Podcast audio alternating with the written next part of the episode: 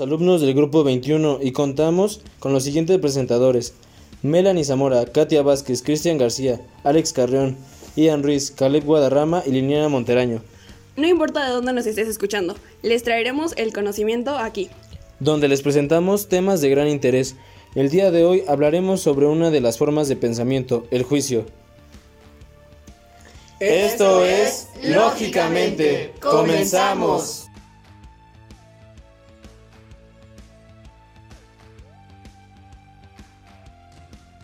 Antes de pasar a saber qué es el juicio, primero debemos saber qué es un concepto, o más bien el mismo concepto de concepto, el cual es el punto de partida del conocimiento, y nos referimos a aquella característica esencial del objeto.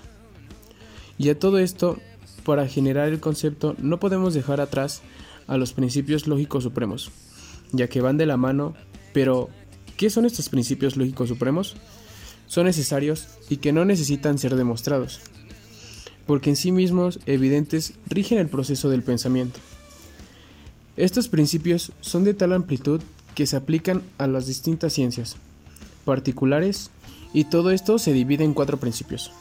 Principio de identidad, que como característica tiene que todo objeto es idéntico a sí mismo y se simboliza de esta manera. Su fórmula es A igual a A. Principio no contradictorio, que como característica es imposible que algo sea o no sea y al mismo tiempo en el mismo sentido. Su fórmula es, es imposible que A sea B y no sea B. El principio, el principio tercero excluido es preciso para reconocer que una alternativa es la verdad y su fórmula es A igual a B o B diferente a A. Todos estos tres principios fueron propuestos por el filósofo Aristóteles y por, el, y por último, el principio de razón suficiente. Este principio diferencia a los otros. Razón suficiente establece todo objeto debe tener una razón. Bueno, ahora con operaciones conceptuadoras. División. Permite aprender y caracterizar los objetos mediante la búsqueda de sus notas esenciales. Sirve para aclarar qué son los objetos, determinar sus características básicas e importantes y esenciales, eliminar conclusiones o ambigüedades, enriquecer nuestro vocablo y aumentar nuestros conocimientos. La definición se divide en dos, que es el definiendum, que es el objeto que se va a definir, y el definiens, que es lo que dice el definiendum. Tipos. Definición etimológica. Se usa con frecuencia y se consiste en recurrir a raíces etimológicas. Definición genética. Se caracteriza al objeto señalando su origen. Definición por géneros próximo. Es la definición de un objeto por su género próximo o más cercano. Definición real. Teórica proporcionada por los teóricos. Definición accidental. Se caracterizó por sus notas accidentales. Bueno, ahora las reglas. La definición no debe ser demasiado amplia. La definición no debe ser demasiado restringida la definición no debe de entrar o estar incluido en la definición. La definición no debe de ser negativa, si puede ser positiva. Y la definición no debe ser sencilla y clara. Otro tipo de operación conceptuadora es la clasificación. La clasificación consiste en ordenar de forma metódica diferentes conceptos, subordinados que se derivan de superordenados. Esto se refiere a que en la clasificación obtenemos las diferentes especies contenidas de un género. También obtiene cierto número de conceptos llamados miembros de clasificación. A su vez existen distintos tipos de clasificación, tales como dicotómica, que es desglose o fracción de un concepto genérico o de varios conceptos. Estos solo pueden ser dos miembros. No dicotónica, que son más de tres miembros. Genética, derivación que puede lograrse partiendo de un concepto tipo o madre que origina a todos los demás. Por último, explicaré las reglas que deben cumplirse para que este sea una clasificación. Antes que nada, los miembros de la clasificación deben obtenerse de acuerdo con un mismo criterio clasificatorio. Tiene que ser una clasificación completa y exhaustiva. Ningún miembro debe de estar incluido en otro y por último tiene que servir a un orden lógico. Por último, la división. La división se encarga de analizar y descomponer una totalidad en partes esenciales. La división trata de llegar a elementos como lo muestra la ciencia, tan simple que ya no sea susceptible de descomponer. Por último, los tipos, los cuales son cuantitativo, cualitativo y genético. Y ya para finalizar, las reglas. Es una división efectuada, todas las partes deben ser consideradas. Es una división efectuada, una de las partes no debe estar incluida en otra. Las partes de la división obtenida tienen que ser la misma especie. La, división tiene que seguir un orden dado por el objeto que está dividiendo. El juicio. La palabra juicio proviene del verbo latino judicare, que significa juzgar. El juicio es una estructura lógica fundamental, es decir, la parte más importante de la ciencia. Según Aristóteles, el juicio es un pensamiento compuesto por más de una idea, pero dotado a la vez por una unidad especial que se logra por medio de la cópula.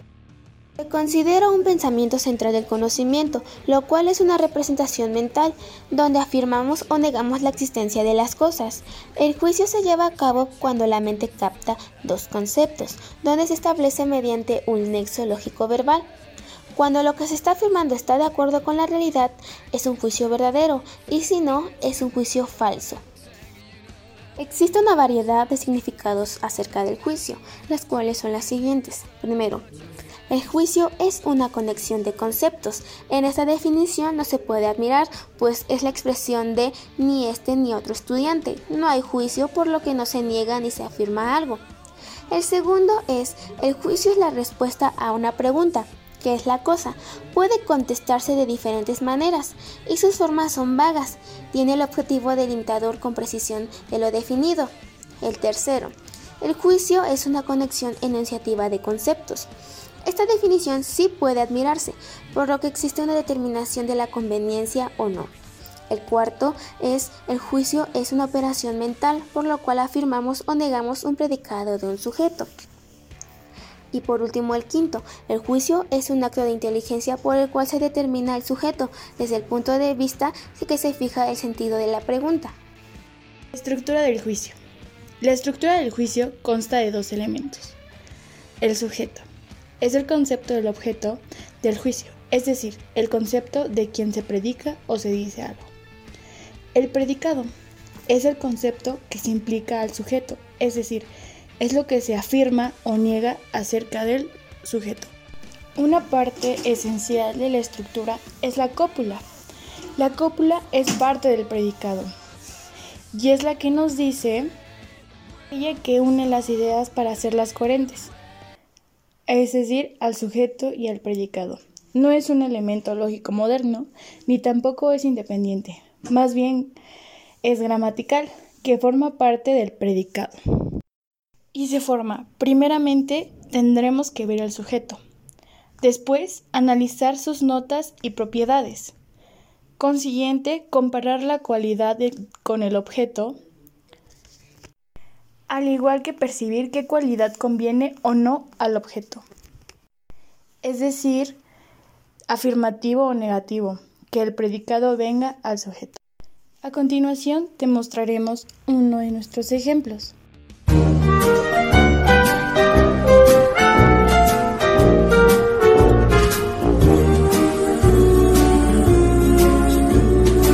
Yo soy tu amigo fiel yo soy tu amigo fiel. Y si un día tú te encuentras lejos, muy lejos de tu lindo hogar, cierra los ojos y recuerda que yo soy tu amigo fiel. Si yo soy tu amigo fiel. El ejemplo que acabas de oír es la canción Yo soy tu amigo fiel en la cual claramente podemos observar el juicio, en donde nuestro sujeto es yo soy, la cúpula es tu amigo y el predicado es fiel. Posteriormente te comentarán acerca de la clasificación. Ahora que sabes qué es el juicio, podemos entrar en su clasificación.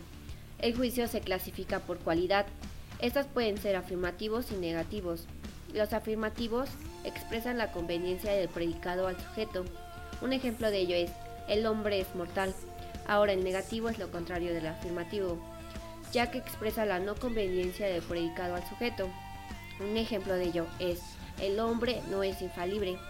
Los juicios también se clasifican por cantidad, y este se divide en singular, particular y universal. El singular comprende un solo objeto, como Sócrates es sabio. Posteriormente el particular comprende varios objetos, como algunos hombres son sabios. Y por último el universal, que comprende una totalidad, todos los hombres son mortales. El juicio también se clasifica por relación, y esta se divide en categóricos, hipotéticos y disyuntivos. Los categóricos son los que no está sujeto a una condición, por ejemplo, Pedro es bueno. Los hipotéticos son los que están sujetos a condición externa, como si me pagan, compraré un coche. Y por último, los disyuntivos, que está sujeto a una condición interna, como por ejemplo, esta mesa es de madera o de plástico. la siguiente clasificación del juicio es por modalidad, ya que no todos los juicios tienen el mismo grado de veracidad y se divide en acertóricos, problemáticos y apodícticos. Los acertóricos son los que tienen validez de hecho, por ejemplo, la música está baja. También el problemático es el que tiene validez posible, por ejemplo, es posible que llueva, es posible que salga el sol en la tarde. Y por último, los apodícticos, que son los que tienen validez necesaria, por ejemplo, 2 más 2 es igual a 4.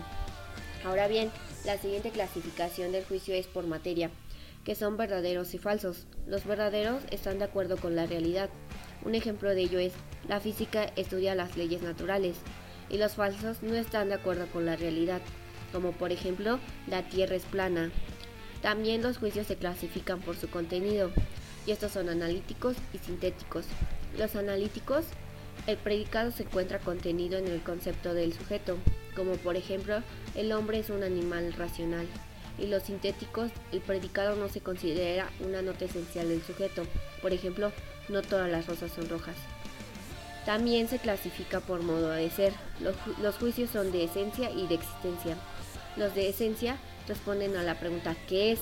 Y por ejemplo es ¿qué es el triángulo? Es un polígono de tres ángulos. Y después sigue el de existencia, que responde a la pregunta ¿cómo es? Por ejemplo, Dios existe en todo lugar.